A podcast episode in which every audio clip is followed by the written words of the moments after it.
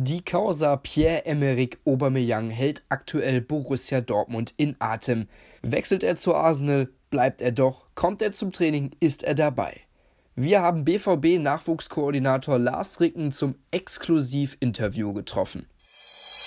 Herr Ricken, ein Satz, der mich beeindruckt hat. Sie haben gesagt, Sie hätten heutzutage keine Lust mehr, Profifußballer zu werden. Äh, warum?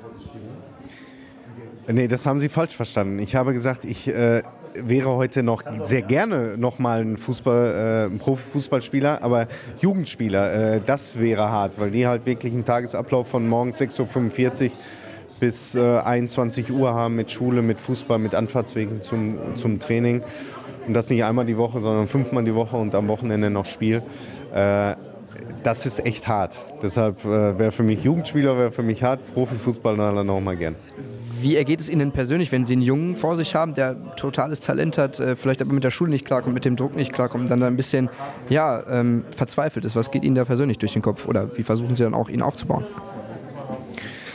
Äh, eine Verzweiflung äh, sehen wir in unseren Bereichen eigentlich relativ selten. Die Jungen sind wirklich extrem erwachsen schon im jungen Alter, auch wenn es vielleicht ein bisschen traurig ist, aber es ist einfach so. Sie sind sehr fokussiert, diszipliniert, wissen, wo sie hinwollen.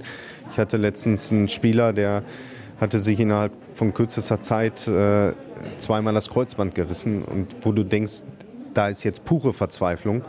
Ähm, aber der Junge war total klar. Er hat gesagt, ja, ich weiß ja, wie das ist nach dem Kreuzbandriss. Hatte ich ja vor kurzem erst, ich gebe jetzt sechs Monate Gas. Und äh, er hat sich dann sogar selber um einen Operateur gekümmert. Also war total äh, äh zielorientiert. Und äh, ich glaube, daran sieht man einfach, dass der Fußball ähm, den Jungs extrem viel äh, mit auf den Weg geht. Äh, auch, auch später fürs Leben, dass sie auch in allen anderen Lebensbereichen erfolgreich sein können. Deshalb, also Verzweiflung äh, ähm, spürt man eigentlich bei den äh, Spielern relativ selten. Ähm, Sie sagen schade, Sie haben ja auch gesagt bei der Diskussion, Idioten werden heute keine Profifußballer mehr, werden es nicht mehr schaffen. Was braucht man denn alles, um es zu schaffen? Ja, die Anforderungen äh, selbst für äh, sehr junge Spieler sind eben äh, in Verbindung Schule, beste schulische Aus, äh, Ausbildung und ähm, ja eben das andere Ziel, Fußballer zu werden oder sage ich mal der beste Fußballer, der, der man sein kann.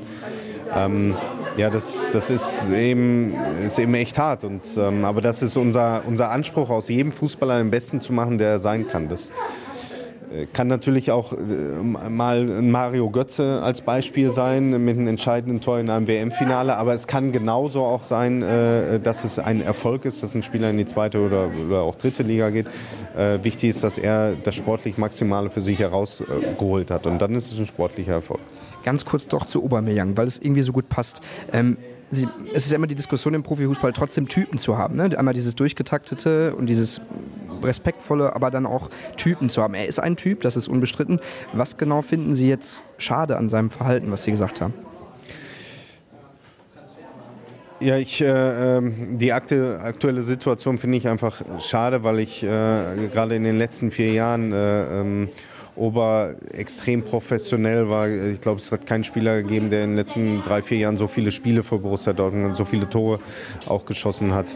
Und ähm, deshalb finde ich die Situation aktuell äh, einfach ein bisschen schade, dass, äh, dass kein positiver Eindruck über ihn entsteht. Aber äh, auch diese Woche hat er wohl was ich gehört habe, wieder hervorragend trainiert und äh, deshalb ist durchaus die Chance gegeben, dass er am Wochenende auch wieder spielt. Also glauben Sie, das wird auch ein bisschen zu hoch gebauscht?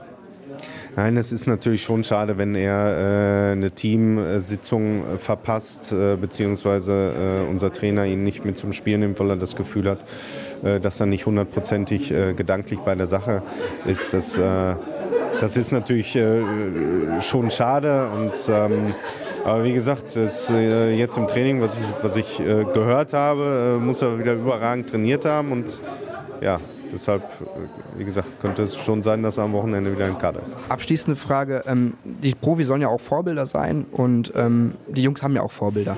Ähm, was geben Sie ihnen trotzdem mit, um zu sagen, werdet euer eigener Profi? Oder sind das so Worte, die man benutzt oder sollen die sich auch schon orientieren?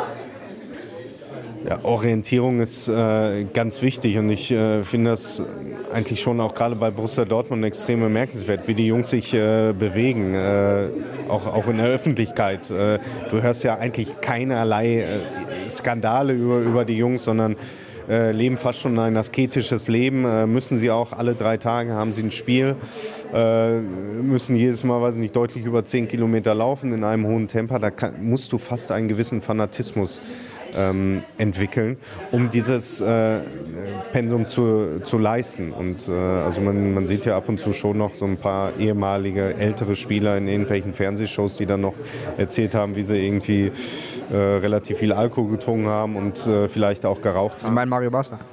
Äh, naja, nicht, nicht konkret, aber es gibt, gibt halt schon einige, wenn man mal so durchzeppt. Und äh, das das erlebt man heute natürlich nicht. Und daran orientieren sich natürlich auch, auch die jungen Spieler äh, und ähm, beobachten das natürlich auch, auch ganz genau und lernen auch aus den Fehlern, die andere machen. Und äh, deshalb sind sie dann auch, wenn sie oftmals ja auch schon mit 17, 18, 19 äh, Profis werden, deshalb sind die auch schon weit, weil sie sich natürlich erstmal richtige Verhaltensweisen von anderen abgucken und gleichzeitig auch aus den Fehlern von anderen auch lernen. Das heißt, man kann auch aus Aubameyang als junger Spieler lernen. Ähm, ja. Alles klar. Okay. Vielen Dank.